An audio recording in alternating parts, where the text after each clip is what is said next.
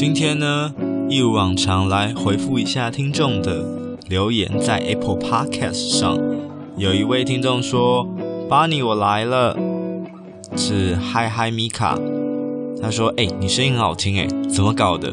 而且内容跟节奏很棒，很适合工作听或开车听。”拜米边，谢谢米边，他们是在 IG 分享劳资关系的创作者，那也欢迎去追踪他们的 Instagram Workforce 劳动力量。另外一则留言，Debbie 零零七五说好听。我本来只有订阅，还没听过内容，因为 Podcast 节目越来越多，听不完。但是被八字那篇吸引了，好有趣，被深深吸引啦！赶快来给星星评论。很多听众都说八字那一集他们非常喜欢哦。那如果你喜欢我的节目，或者是你有其他更多想听的内容，都欢迎你，也拜托你到 Apple Podcast 底下给我五颗星，然后留下你的评论，不管是给节目的建议，或者是你未来想听的内容，都可以跟我说哦。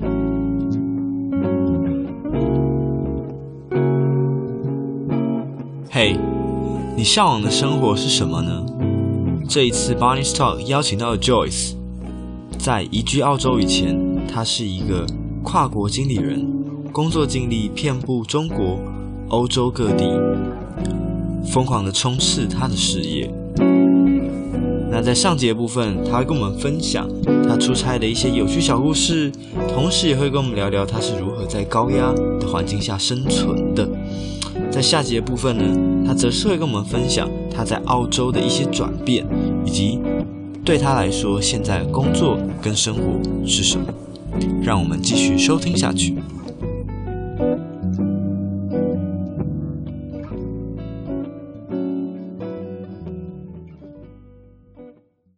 Hello，大家好，我是 Joyce，我是脸书专业 Joyce 看世界就是不一样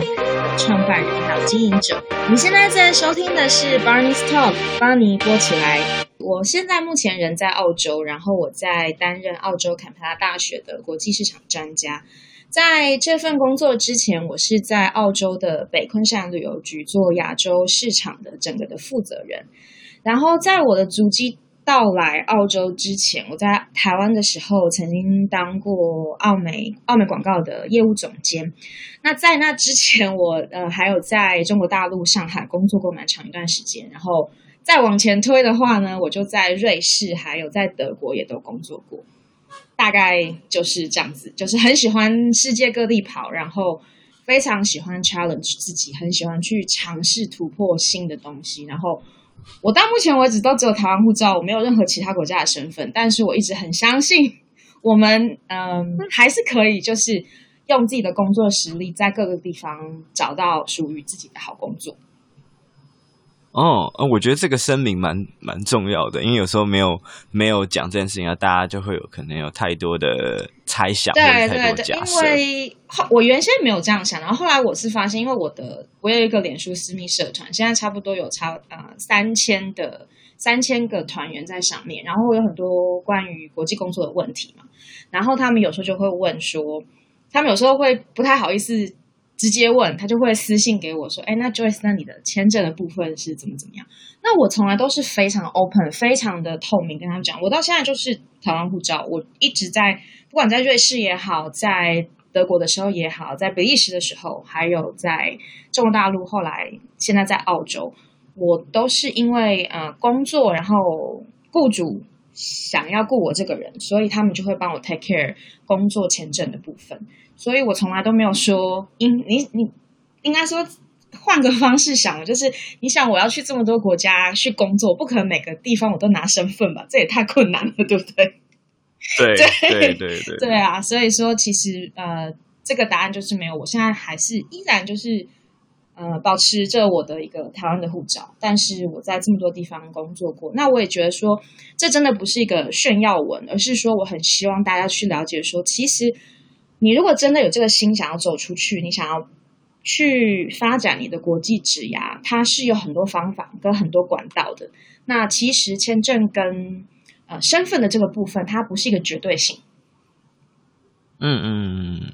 就它可能有一些有一些影响的因素了，但就像你讲，它并不是一个绝对的一个关键的要素。对，没错，我觉得有时候就是因跟果吧，鸡生蛋，蛋生鸡的这个问题。所以有时候你可能先把你的 focus 放对了，就是说 OK，我一定要去发展国际职涯。那我非常喜欢，我就随便举个例子，我很喜欢巴黎，我想去法国。那我觉得你的 focus 应该是要看说，你想要找的职位跟你想要找的这个领域，它缺少什么样的人才，你要怎么去符合他缺少的这个条件。那如果有你有这个条件的话，其实有时候猎头说不定自己就会找上门来了。这就是你换换个角度去想。嗯嗯，所以，我们大概可以从前面几分钟的呃闲聊部分，我们大家可以知道说，Joyce 其实是在一个海外经验或者是跨国合作上有相对丰富工作经验以及历练的人。那在我们这一集的话，主要会分成上下两集去呃跟 Joyce 做访谈。那前面的部分，我们当然就会想要聊一些说，嗯、呃，Joyce 在这么多的工作经验里面，有没有一些。呃，怎么讲？大家都会喜欢讲说“好汉不提当年勇”，可是我相信在那个时候，比如说呃，事业刚开始打拼的时候，一定会有很多啊、呃、疯狂或者是一些啊、呃、让人难忘的一些，比如说出差或是海外工作的经验。嗯嗯。那这部分的话，想要请 Joyce 跟我们分享一下。那我们可能就可以以一个啊、呃、比较轻松听故事的感觉，当然也希望听众可以带一点东西走的方式来。请 Joyce 跟我们分享一些那些让他难忘的出差经验或者是故事。好啊，其实这方面真的很多啦。我觉得相信有很多出差经验的人知道，其实有时候出差本身它其实就像一个小型的冒险。有时候你虽然觉得说你什么事情都准备好了，然后这也是你的工作，可是你总是会遇到一些 意想不到的状况。所以我觉得，嗯，其实这块有很多东西可以说。嗯，那我就随便举一两个例子好了，也找一些比较好玩的来讲，这样子。有一个印象特别深刻，是高压到就是我们项目整体的，就是一个 project 嘛，就是专案做完之后，就大家都生病了。就是，嗯，我印象非常深刻，因为，嗯，那个时候我们是在中国大陆，我在中国大陆的一个，呃，其实它是个德国企业，但是它是在中国大陆，它已经有了。差不多十年的历史，他是很早之前就进去了。然后我当时是在他的上海办公室，然后因为那时候我们上海办公室的总经理还没有到任，那我是刚好是上海公室里面职位最高的一个嗯 project manager，所以我等于说变就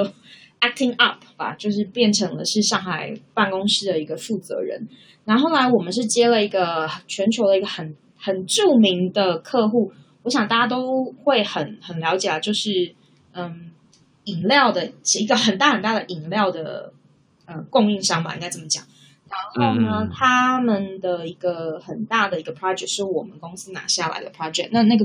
那个项目是从一开始 pitching 就是去提案的部分，一直到最后拿下来，然后是三年的合约。那你也知道，就是在这个广告业界啊，或者是这种呃做。传媒也好，这种一下子签三年的合约其实不是很多，所以当时这对我们、嗯、对我们公司来讲是一个很大的一个里程碑吧。而且那个项那个项目的数字就是成交额吧，应该这么讲，成交额是很大的。所以那个嗯，最后一个活动就是我们要出差，我们是到桂林。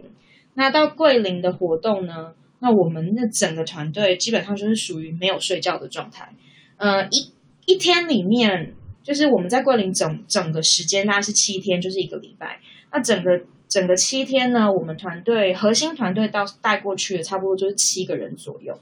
然后还有很多其他的就是临时的一些临时的团队，还有从北京借调过来的团队等等等，反正整个团队加在一起大概是二十个人。那我们整个团队当时真的是每一天没有一个人睡超过两个小时的，然后那个高压的强度就是到你。这个礼拜就是七天嘛，一二三四五六七，到第七天结束了以后，你已经是在一个好像你人在陆地上，可是其实你是在飘的。你就是因为你实，因为你实在是太累了，然后你实在是太久没睡觉了，所以你不知道你是在走路还是在船上，就是那种一个很奇怪的感觉。然后、嗯、我不建议，我完全不建议任何人去尝试，因为其实那个是很危险的事情。当时是。当时因为年轻，那也不知道，就是觉得说，反正我就是要把这个 project 做完，我要把它漂漂亮亮的做完成交，然后漂漂亮亮的结案，然后给老板做一个很好的报告。好，所以就是这样过去。那这个 这个桂林的旅程结束了以后，到那天结束，其实我们第二天就等于说第八天的下午，我们就是整个团队是要回上海，另外一部分团队就是要回回去北京了。那我们还有德国总部的同事来观摩的，也要回德国了。本来应该都是大家就是各分东西嘛，然后就收拾这样，然后去机场这样子。可是 因为大家实在是累到一个状态，就变成说，我记得我那时候一个 manager 跟我讲，他说 Joyce，我真的是累到连去机场的这个动力一点都没有，也没有任何的体力。我们可不可以再延长我们在桂林的时间，就让大家休息一下？然后我就说当然可以，然后我说 OK，我们就大家都休息一下。如果想要先回去的话，没有问题，反正机票我们都已经订好，可以先回去。如果实在是体力不支的，就可以留下来。我记得那时候我们我还有几个比较要好的同事，我们就在 hotel 里面那一天第八天嘛，第八天把一些该该做的事情做完以后，第八天第九天我们根本就没有离开酒店，然后我们什么都没有干，我们就在床上就是处于一个晕的状态。就是一直在半睡跟半醒之间，就是在，所以等于嗯，桂林的好山好水，你们就完全都没有看到，嗯、只是听说这样子。我们印不过我们对那个 hotel 的印象非常深刻，因为你们都二十 几乎都待在那里啊。对，然后嗯，其实是然后夸张到什么程度？就是最后好，终于第九天，我们已经。恢复了些许的元元气了，我们就是好啊，出去吃一顿饭吧，庆功宴一下，大家去吃饭。然后我们就去，然后我们当地因为有一些供应商啊，还有一些跟我们合作的一些当地的伙伴，就说：“哎，桂林的啤酒鱼很很就是很流行，就建议我们去吃。嗯”然后我们就去了一家很小很小，就那种巷子里面的那种小店，但是人真的很多，就是要排队这样。然后我们就去吃。那那时候因为。嗯、呃，有的先回北京了，然后有的已经回德国了，然后我们留下的大概就是就十个人吧，就实在是累到不行的那十个人。然后我们吃着吃着吃着，你就发现，哎，怎么又睡着了？可能因为里面有加啤酒啊。就我这是我人生第一次遇到，就是说明明就是在吃饭，吃到而且是就是就像我们两个这样现在在讲话，讲一讲讲一讲，你发现哎，对方怎么没声音了？就他睡着了，就是累到这种地步，这样子。但是我一直都心中会有个疑惑，比如说像这种肥肥很肥的案子，或者这种炸案进来啊，那在你们要去。原谅我的说辞，你们要去，比如比如说要 要要到这个地方，就比如说去跟客户去洽谈一些事情的的时候，可是你们在这种几乎没有什么睡眠的情况下，嗯、那隔天比如说要做一个 pitch 或一个 presentation，要怎么样保持那个好的状态？我一直都对这件事情很很好很好奇吗？我觉得每个人对都应该有他的应对的方式啦，别的人的。应对的方式跟他的方法，我可能不能去评论。但对我来讲的话呢，如果是处于这种高压的状态，又极度缺乏睡眠的话，首先第一个是早上起来，或者是你即将要去做某一个大的 presentation，或是要你要去洽谈，或是要开很重要的会议，或者是甚至是你要面对几百个人、几千个人，你要去做演讲的时候，你首先第一件事情对我来讲，只要洗一个非常非常热的热水澡，然后。在洗完热水澡之后呢，你要做一个呃不太好的事情，就是把它变成是冷水，让你醒来，就是冷热交冷冷热交替的状态，你会突然就醒了，然后刺激对，因为交应该是对，应该就是刺激交感神经啦。然后当然不是那种不是冰水啦，就是说从热到温，然后到凉嘛，那有它有它有一个。温度的变化，所以就会刺激你交感神经，我觉得你就会比较清醒。然后再来就是我会有个 process，就是你因为你要准备嘛，你就要要像我们女生就是要化妆啊，然后要挑你的这个就是，其实我们很简单，都是那种非常 business 的、非常的专业的那种商业的呃 outfit，但是你还是要挑嘛。那这个过程你就会 focus 在你等一下下一步要做什么。那我觉得这种 focus 会也会让你更清醒。然后呢，再来一步就是呃，一定是要借助咖啡的威力啦。然后就是一定要再喝一些，就是像是咖啡或者是提神的一些饮料。另外就是再累还是要吃早餐，这是一定要，就是你肚子里一定要有点东西，要不然真的是没有办法撑过去。嗯，所以等于说你可能在呃这个前往战场之前，你会有一些事前的准备哦，一定会，或者是说一定会啊，嗯。那你本身还会有什么，比如说一些其他的 tips 或仪式感吗？就是说，因为有时候我们在切换到那个模式的时候，呃，你本身会有什么特别去做的仪式吗？我自己会特别做的仪式吗？我通常会挑一两件我特别喜欢的首饰，例如说像是呃耳环啊，或者是说呃项链啊什么的。然后在你整个就是要冲冲澡，然后化妆，然后穿衣服，全部都搞定了以后，然后你把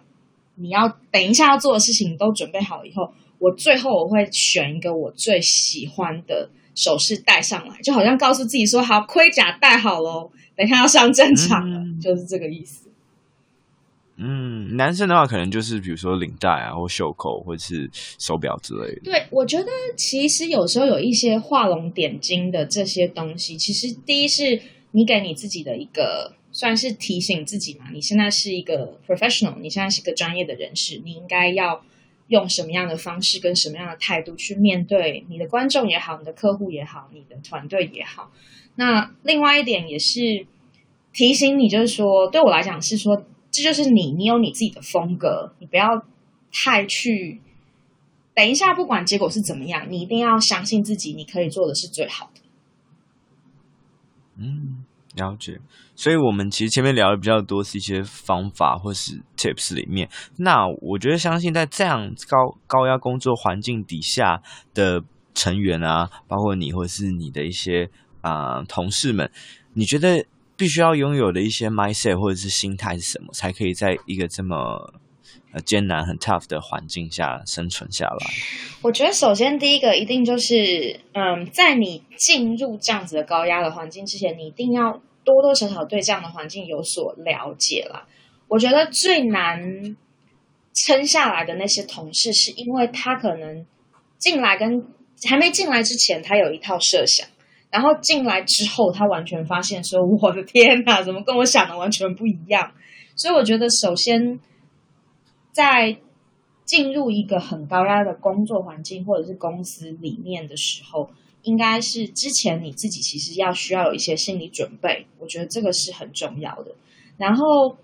当你真正在这样子一个高压的环境以后，我觉得要保持弹性也是非常重要的，因为像。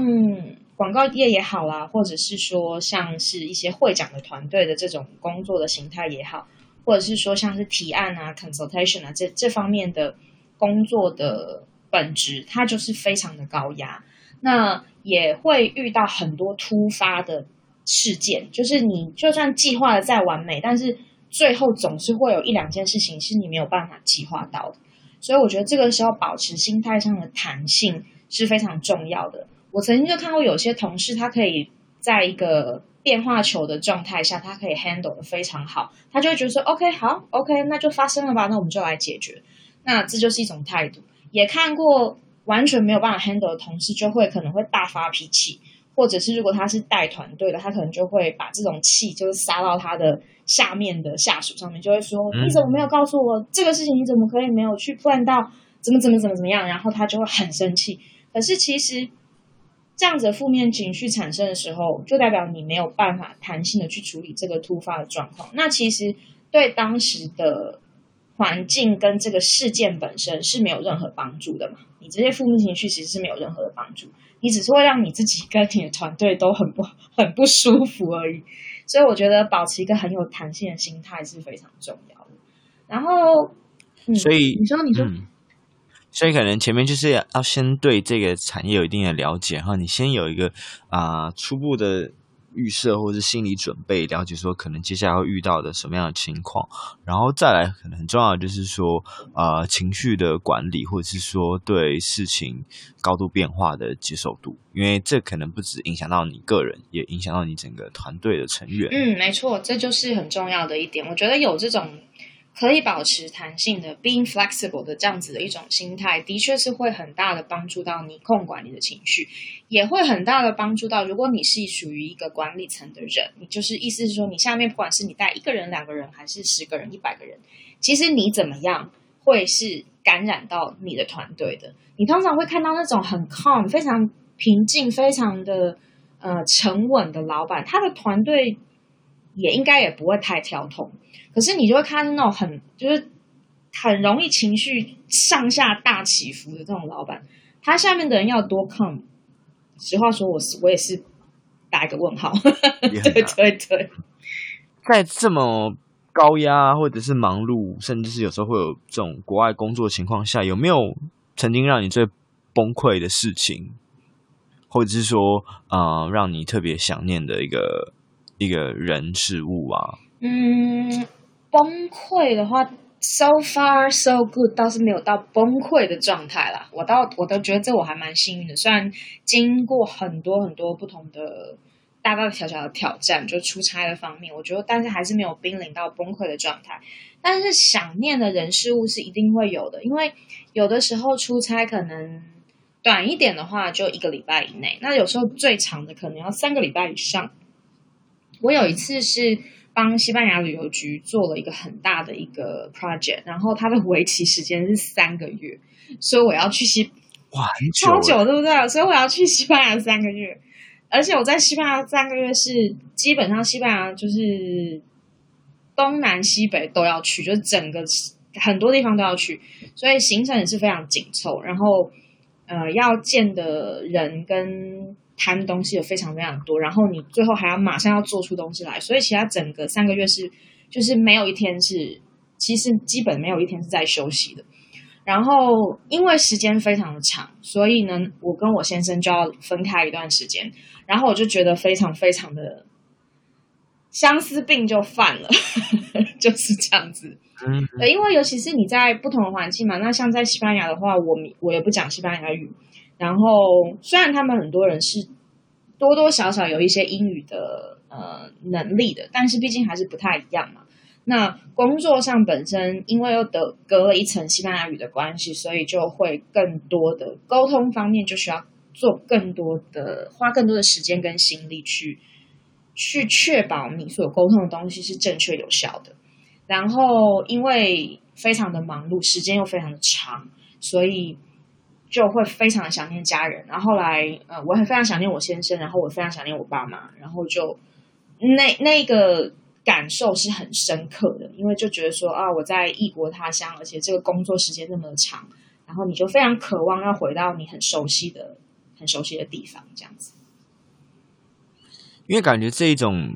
想念跟思念，有时候真的不是视讯或者是说文字的方式就可以去。抒发掉，真的不太可以。为什么有人说有时候一个拥抱就胜于你可能讲两个小时的话？那我就觉得其实那是非常有道理的。因为说你真的很想要、很想念某个人的时候，你可能就是想要抱抱抱他，或者是说你就是想跟他吃顿饭，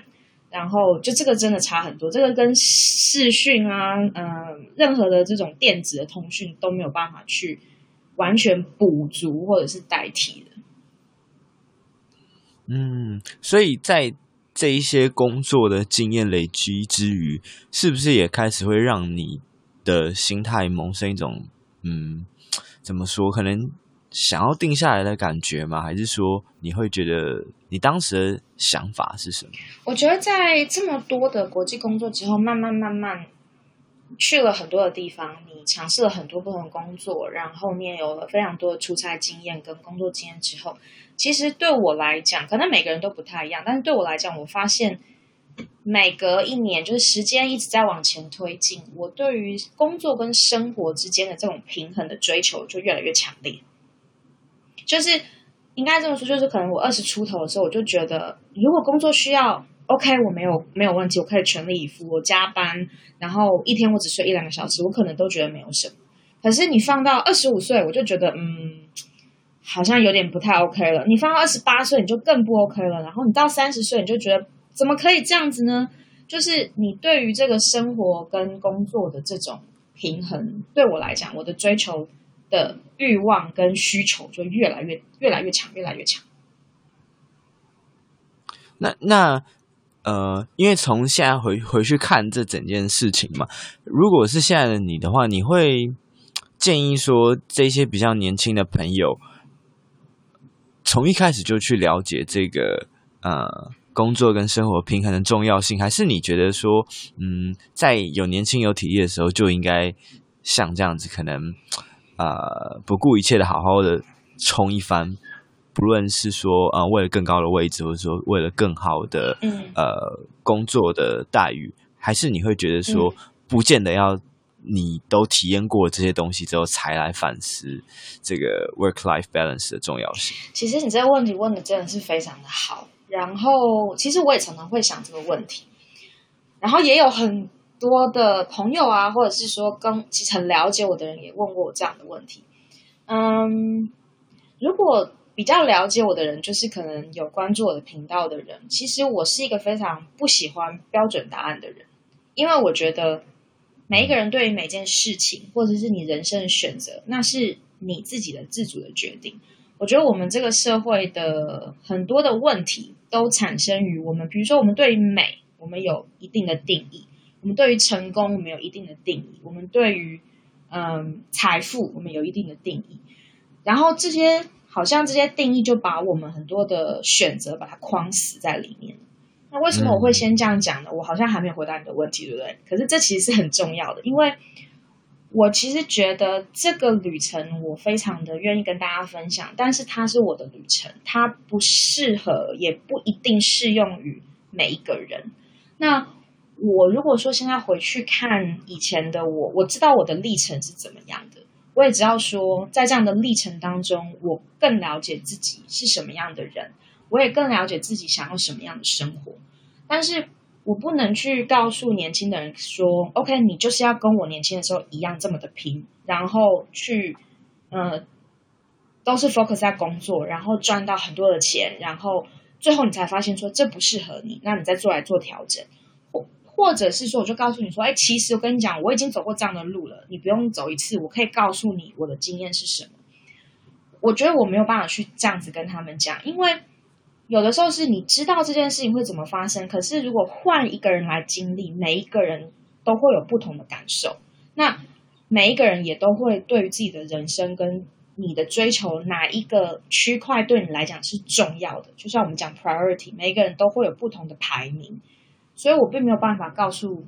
年轻的人你应该要怎么做。可是我可以分享的一点就是说，我觉得人生是一场旅行，它是一个过程。那这个过程是没有人可以替代你去走的，每一个人都只有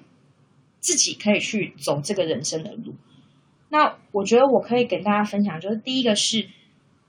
不管你的工作也好，或者是说你想要追求什么样的生活也好。我觉得，首先是你要慢慢的在不同的尝试中去更了解自己。你越了解自己，你就越容易做出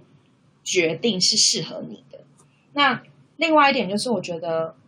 要去拥抱你跟别人不一样的地方，然后很勇敢的去做一些尝试。因为有一些东西，你如果没有尝试，你永远可能都会在想：哎，如果我当时做了会怎么样？像我现在就是你问我说这样的过程，那我会不会后悔？我肯定是会跟你说我不会后悔，就是因为我做这么多事情，我才知道哦，原来现在的生活状态是比较符合我的期待的，比较符合我的追求的。那可是以前做的那些事情也不会白费，因为就是因为有那些事情，我才知道，慢慢慢慢的，我才知道说我想要什么样的生活。所以，我我我我觉得我可能跟你讲很多，但是我并没有给给你一个答案。但我我觉得真的就是这样子啊，因为因为有时候别人在讲太多，可是如果你你真的没有去尝试的话，也是也是很难很难去了解。对，因为对啊，在在很多事情就就我们就拿创业这件事情来讲好了。如果有一个年轻人，他可能才就是大学毕业以后，他工作了几年以后，他就对某一件事情非常的非常的有热情，然后他想要创业，然后。那可能身边人跟他讲说：“哎，创业的话其实很艰难哦，你前面的二十四个月，你如果没有办法 break even 的话，后面会很难，怎么怎么怎么怎么样。”可是我觉得你只能告，只能可能告诉他说可能会发生的情况是怎么样。那他当然也可能很很成功，对不对？可是如果你永远不让他去尝试的话，那他也永远不知道这个结果，不管是好与坏，他也永远都不会知道。所以我还是觉得。首先要了解自己，然后慢慢的去尝试做你想要做的一些事情。有走过这样子的一个旅程，它是非常重要的。我就是应该是上礼拜还是什么时候就听了一个节目吧，就是我准备要出门，我就会听一些 podcast 这样子。然后我听到一个人说，他就说，其实有时候不管是古今中外，我们都非常注重结果，大家都在看那个结果，可是其实我们都忘了，其实那个过程才是最重要、最美好的。然后我就觉得，哎，其实人生的旅程应该也是这样。嗯，就是说，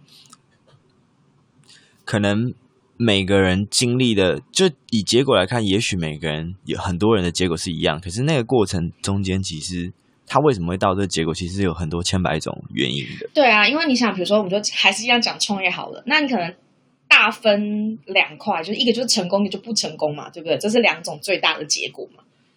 可是它的过程一定是千奇百怪，而且是每一个都是非常独特的故事，有很多东西我们可以去分享，很多东西我们可以去学习的。嗯，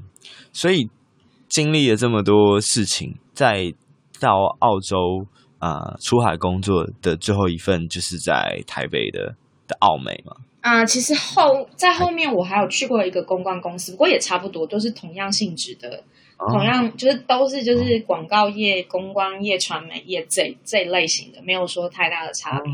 然后后来对，就后来就从台湾又再度启程来到了澳洲。OK，好，所以下一节的部分的话，我们就会跟听众聊一聊，就是 Joyce 在澳洲工作后的转变。那他是真的工时有变得比较健康呢？然后在这个澳洲美好的阳光生活底下，其实也有一些呃意想不到辛苦之处，比如说可能职场或是生活的部分。嗯嗯、然后因为哦，Joyce 现在本身也算是一个嗯，因为他除了有正职以外，其实你也算是在经营自己的个人品牌自媒体嘛。我觉得这部分在下节的地方也可以跟 Joyce 聊一聊，说如何从这个工作生活的平衡 （work life balance） 到工作跟生活的整合嘛 （work life integration） 嘛。因为现在其实呃新时代的蛮蛮强调这一点，因为其实大家越来越可以理解说工作跟生活太太难切割了，尤其是在现在这个 而且另外就是大家现在如果是 work from home 在家工作就更难切割。对对对对。对对对对对对，好，所以啊、呃，这是我们下集会聊的部分。哦，对，然后我觉得这边可以可以稍微打个岔一下，因为现在是那个嘛，农历七月嘛，那因为你有很长很多 出差经验，那你有没有一些比较光怪陆离的事可以跟大家分享？嗯，我想到了那个一个我的同事的出差遇到的事情可以分享，关于。鬼月比较接近的，好的。我在想好久，一一直跟你讲，会想说，赶快赶快，一定会有的，搜寻快，大脑快搜寻。记得之前有一次出差是去德国的时候，然后当时我们是这样觉得说，哎，反正七个人出来，然后也很难得，以后可能也不会有这样的机会，我们就是去尝试住那种，就是类似像是 youth hostel 那样子，就是青年旅馆。我们那时候去那个德国的新天鹅堡，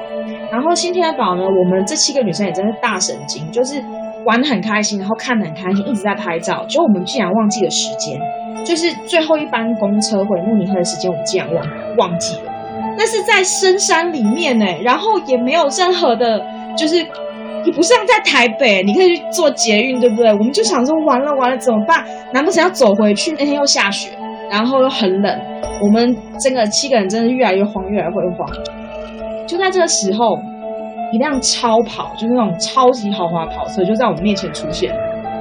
我们就不知道从哪里来，就哎突然就日就出现了。然后呢，那个车主就把那个车窗摇下来，华裔的一个面孔的男生，然后他就用英文问我们说：“你们是不是需要帮忙？”然后我们当然就说：“对，我们需要，我们非常需要。”究竟 Joyce 等人在深山里遇到的跑车富豪是何许人也？他们又是否能顺利离开新天鹅堡？还有这与开头提到的青年旅社又是什么关系呢？让我们继续听下去。就后来我们才知道说，哦，原来这个人是一个南韩某财阀的继承人，他。他自己，你想想，我们自己出去玩，就是去住青年酒店啊，或者是这种，我们就是这样子的玩法。他去慕尼黑玩，他是把他的超跑空运过去，因为他如果开别人的车，他不习惯，他是这样的。贫穷限制了我的想象，贫穷限制了我们的想象。然后后来我们就觉得说，哇塞，真的是天降神兵呢来来帮助我们这七个落难的女生。然后。结果我们就想尽办法把七个人都塞进他的超跑里面去。Anyway，怎么做到的？成功了，就是就是前面坐两个人，后面塞五个人。对，Anyway，Okay. 我们还好，我们当年都还蛮苗条的，所以呢都塞进去了。然后后来他就把我们，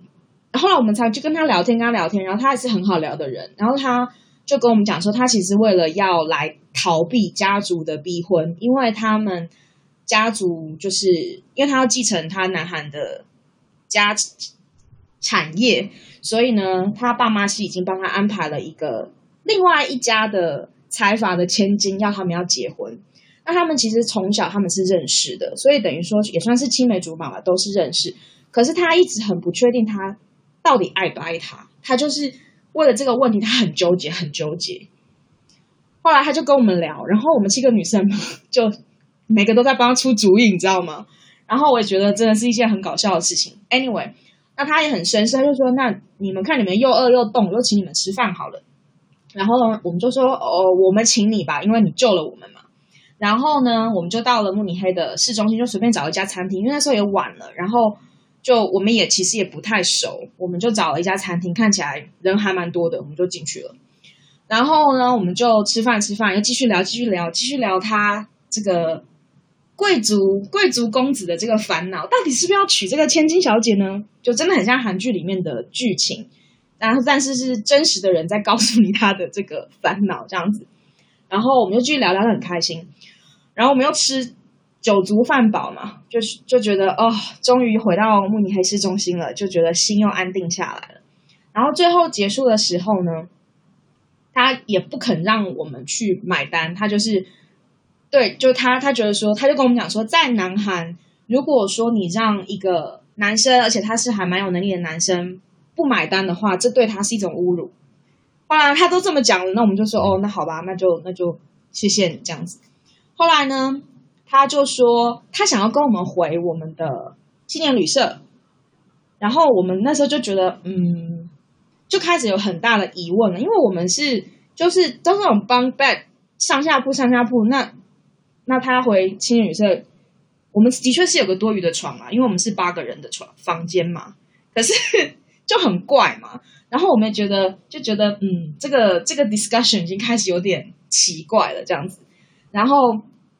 但是 anyway，我们因为觉得说他真的是帮我们很多，然后就说好，那就欢迎回来，我们就可以喝一杯咖啡或 whatever。然后他们他就跟着我们回来，他就后来又我们又继续聊天，继续聊天。后来我们才发现，其实他是真的。很渴望跟别人聊天，好像因为他这些事情，他的身旁的这些朋友圈，他没有一个可以去讲的。因为我觉得他应该回去南韩，他就一定是被就是逼着一定要去结婚了。那他身旁的这些朋友圈，他可能也都没有任何人可以讲。那我们七个人对他来讲，就好像是因为他可能也知道我们永远都不会再见面，所以说他就是完全没有任何忌讳的，就把他所有的烦恼都跟我们讲。所以他可能吃完饭还没讲爽吧，所以就跟着我们回去。然后又继续跟我们讲讲讲讲，然后我们就是好像那种宿舍里面姐妹聊天，你知道吗？我们买了很多的零食，然后呢，就是开始又继续听他讲，然后我们也问他很多问题，我们也终于有一个真实的人 告诉你说，哦，原来南韩的这些就是上流社会的人的一些烦恼，然后所以也蛮有意思的。嗯，然后 anyway 后来就是他也就回他，就是第二天早上他就回到他自己的那个，我们就跟他说拜拜了，他就回到他自己的旅馆去。我们其实也不知道他住哪里，然后就就这样子结束。然后因为等于说通宵都在聊天嘛，然后我们就慢慢就各自就昏睡过去了。然后那天早上，哎，不对，应该隔天起来的时候已经是下午了。然后我们大家说，哎，又饿了，那我们就去找个地方吃饭嘛。然后其中有一个，就是我其中这这七个女生，其中有一个女生就看她就觉得她表情怪怪的，就觉得好像好像有什么事情他在担心。但是我们在想说，可能是因为隔天就是一整天都没怎么睡，所以一直都在聊天，然后。可能他就只是就是情绪不太好，或是还没有醒嘛，我们就这样想。就后来我们就会吃饭，吃完饭之后，这个女生就跟我们讲说，她说昨天晚上睡觉的时候，就是早上，她也不确定是早上还是什么时候，就是她觉得有人在摸她的脚。然后，可是那时候因为我们大家都是睡死的情况，而且那个时候那个男生也已经走了，也不会是那个男生，所以。嗯，我们就觉得很奇怪，然后，然后我们就在想说，你会不会是做梦？我们就会说，你是不是是不是可能是有时候你知道梦，对，太累，有时候梦境跟那个就是现实的时候，你可能会有个模糊的一种状态，这样子。他就说他也不知道，但是就是说他就是。他觉得是有人在摸他的脚，而且他有觉得有人在他的很近很近他耳朵的地方在跟他，就是像耳语这样子，就是 whisper 耳语，而且那个讲的话是他听不懂的语言，就是不是中文，然后当然也不是韩文，然后反正就当然不是台语啦，就是就是他听不懂的语言这样子。然后我们当时就觉得很毛，你知道吗？因为毕竟我们大家都是住在同一个，就是就住在同一个地方。然后回去那天晚上，我们就是尽量就是大家，我觉得都是有一点 uneasy 嘛，就有点不太心心里就没有很很安定这样子。然后后来，可是因为我们还有一天呢、我们又不可能说就为了这个事情又重新再找旅馆什么的。然后我们就想说，还是再撑一天吧。然后我们就再再继续住了一天。那其实我们其他人说都都没有怎么样，但是就是这个女生，就是第二天早上起来，她又是一。就是又是状态很不好，然后我们当然就关心他，他就说同样的事情又在发生，然后我们就很就开始很紧张。我们想说还好今天是最后一天了，然后我们就赶快收拾东西。其实那天我们通常就是十点还是十二点之前你 check out 就可以了嘛。然后那天我们早上一早起来就是七八点，我们就赶快就离开了，就是一个小的插曲。不过还好还好我自己没有感受到，就这样子。哦，好长的故事啊！我原本以为是跟那个南韩的富二代有有有关联的，没有，就是跟他就是那那一天是一个很很奇妙的一天，就是这南韩富二代这样之后，就是不过那天真的是你这样讲起来，我就后来想，因为那个富二代的那件事情实在印象太深刻了，所以后面的事情，因为我自己可能因为我自己没有遇到，所以我就有点忘记那件事情。哦，对，因为你不是被摸，对，然后也没有人在我旁边耳语，所以我根本 我就没有，我就没有印象啊。就是后来你这样一问我，我就想说，哎、哦，好像是有这样子发生过这样的事情。